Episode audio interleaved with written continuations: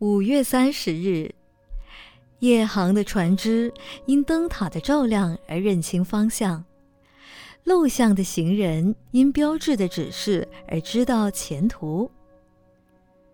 余秋雨说：“有四种人不是以家来成就一生的事业，而是冒着生命危险在外面找寻成功的希望。他们分别是出家人万里求道。”军人万里征战，商人万里行商，冒险家万里探索。王昭君何番一去不能再回家，犹如出征的军人出战，能不能回家是个未知数。苏武牧羊，虽然在北海放牧十九年，终于能够回家。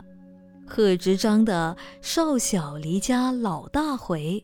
乡音未改鬓毛衰，儿童相见不相识，笑问客从何处来。古人为了理想，为了事业，对于家也是得要难舍能舍。儒家所谓齐家治国平天下，一个人应该从爱家进而爱国，所以出国的人就会知道自己的祖国很重要。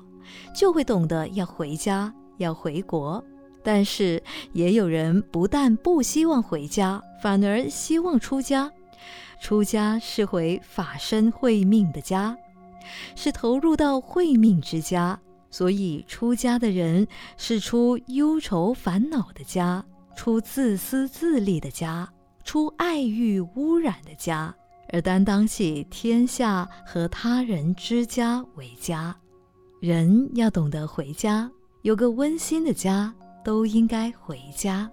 如果家里没有温暖，可以发心，以法界为家，再找寻慧命之家吧。